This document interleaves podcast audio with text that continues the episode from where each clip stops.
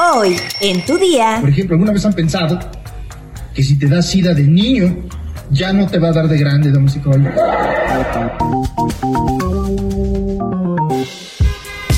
Tu día con el Universal. La información en tus oídos. En tus oídos. Hola, hoy es martes primero de noviembre de 2022, Día de Todos los Santos. Iniciemos un nuevo mes con toda la actitud, así que entérate. Metrópoli. Un juez dictó sentencia de 36 años de prisión contra José Jorge Valderas Garza, el JJ, quien en 2010 disparó en el bar bar al futbolista Salvador Cabañas. El JJ es señalado por su responsabilidad en los delitos de delincuencia organizada, operaciones con recursos de procedencia ilícita, además que es acusado de los probables delitos contra la salud en la modalidad de posesión con fines de comercio del narcótico clorhidrato de cocaína, portación de arma de fuego y posesión de cartuchos, todos de uso exclusivo del ejército, armada y fuerza aérea. Valderas Garza fue detenido en abril de 2011 en Bosques de las Lomas en cumplimiento del mandamiento de captura que existía en su contra. En esa ocasión le fueron aseguradas diversas armas de fuego, numerario nacional y extranjero, así como narcóticos. Quedó a disposición del juez y actualmente permanece en el Centro Federal de Readaptación Social número 15, Chiapas, en Tapachula. Posteriormente, el juez primero de Distrito de Procesos Penales Federales en Veracruz, con sede en Villa Aldama, le dictó auto de formal prisión. Sin embargo, la resolución fue modificada por el magistrado del segundo tribunal unitario del segundo circuito. Tras cumplir con la resolución, el Ministerio Público de la Federación aportó los elementos de prueba necesarios para que se dictara sentencia condenatoria de 36 años de prisión.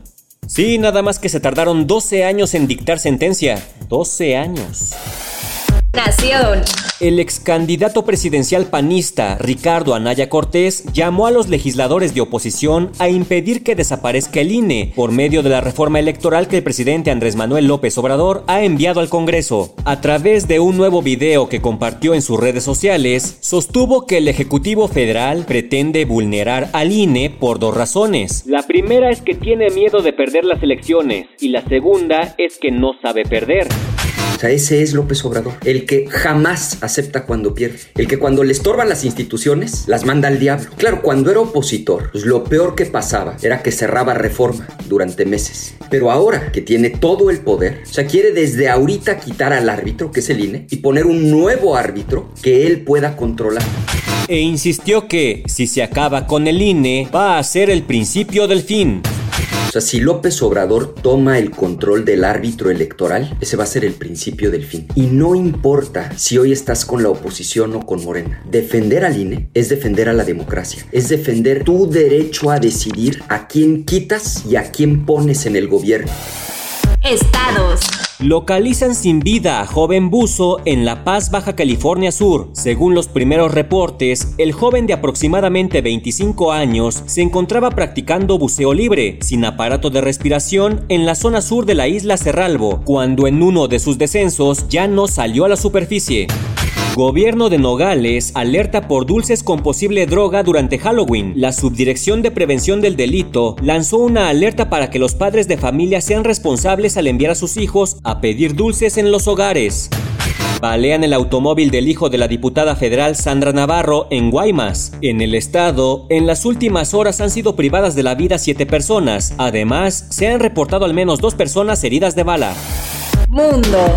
Este lunes 31 de octubre se reportó un incendio dentro de un centro de distribución de alimentos en Río de Janeiro, Brasil, incidente que fue aprovechado por los lugareños para realizar saqueos. De acuerdo con el Departamento de Bomberos de Río, el incendio se desató en Ceasa, principal centro distribuidor de alimentos de la metrópoli costera, donde las llamas alcanzaron cuatro locales comerciales. En medio de la confusión, algunas personas aprovecharon para realizar saqueos, lo que llevó a la policía a disparar a fin de evitar los robos. Obstante, la situación fue contenida sin que se reportaran heridos, pero este hecho se suma a los bloqueos que se han desatado los últimos días en carreteras de Brasil por parte de los simpatizantes del presidente Jair Bolsonaro, quienes alegan que no aceptarán el fraude, aludiendo al triunfo de Lula da Silva en la segunda vuelta de las presidenciales de este domingo. Asimismo, varios puntos en el estado agrícola de Mato Grosso también fueron bloqueados por neumáticos quemados y vehículos, así como camiones, autos y camionetas, así lo informó la concesión Rota Oeste que administra una carretera en ese estado. Espectáculos. El estandopero Carlos Vallarta fue duramente criticado luego de hacer comentarios insensibles y ofensivos durante sus rutinas de comedia, pues en uno de sus chistes presuntamente se burló de los niños con VIH. Siempre estamos pensando en nosotros mismos, todo el puto tiempo. Nunca pensamos en los demás. Por ejemplo, ¿alguna vez han pensado que si te da sida de niño, ya no te va a dar de grande, damas y caballeros? Básicamente porque no llegas a grande, esa es la razón principal.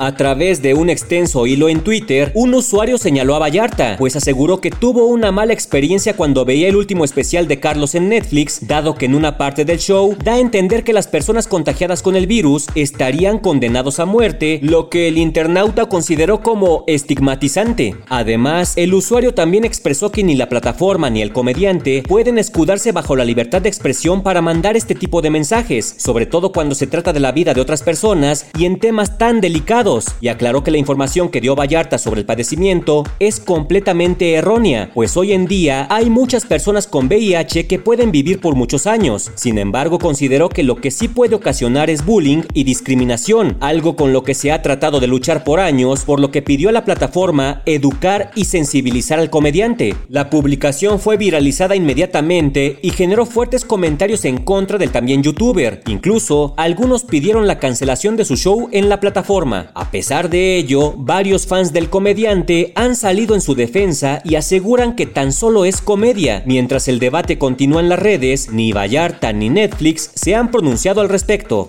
Claro, pues están aprovechando la publicidad gratis que les da la polémica. Nada tontos. ¿Sabes cómo preparar un risotto con espárragos? Descúbrelo en nuestra sección menú en eluniversal.com.mx. Ya estás informado, pero sigue todas las redes sociales de El Universal para estar actualizado. Y mañana no te olvides de empezar tu día. Tu, día, con El Universal. Tu día con El Universal. La información en tus oídos. En tus oídos.